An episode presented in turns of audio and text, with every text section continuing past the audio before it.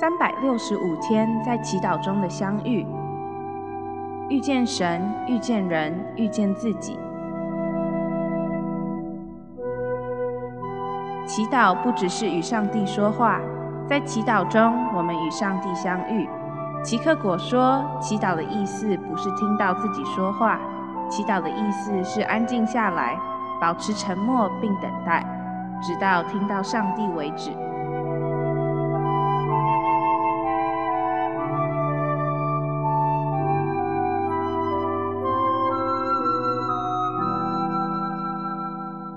圣诞节的相遇之战胜世界的相遇记号，选自安瑟伦古伦欢庆一个美好的相遇。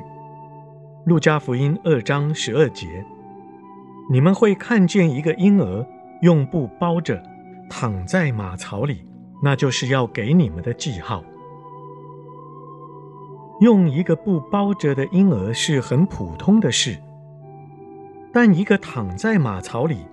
牲畜的饲料盆里的婴儿，却不是每天都可以看到的事。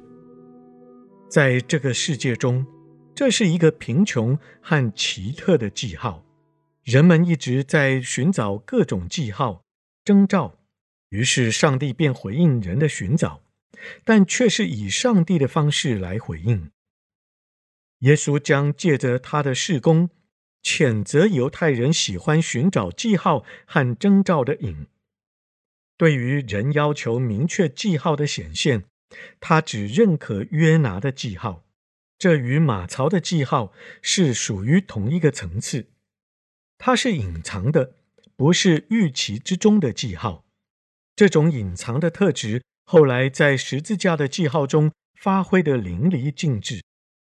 在垂死耶稣的软弱当中，显示出那位确确实实的义人，上帝的儿子，以他的爱战胜了这世界的仇恨。因此，伯利恒马槽里的婴孩就已经指向十字架，这记号指向另一个弥赛亚和另一个主，超出所有当时人们的期待和希望。这个记号。不是要给有权有势的人，而是要给穷人。而且这个记号不是一个有强大权力透过其伟大来折服人的记号，相反的，它是一个贫穷的记号，一个被反驳的记号。上帝借着耶稣所要实行的救恩，违反了我们人的期望。它发生在一种隐藏的状态中，在贫穷。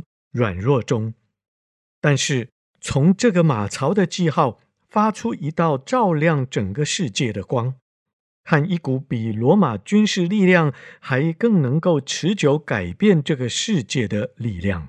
以上内容来自南与北出版社编辑出版的《三百六十五天在祈祷中的相遇》。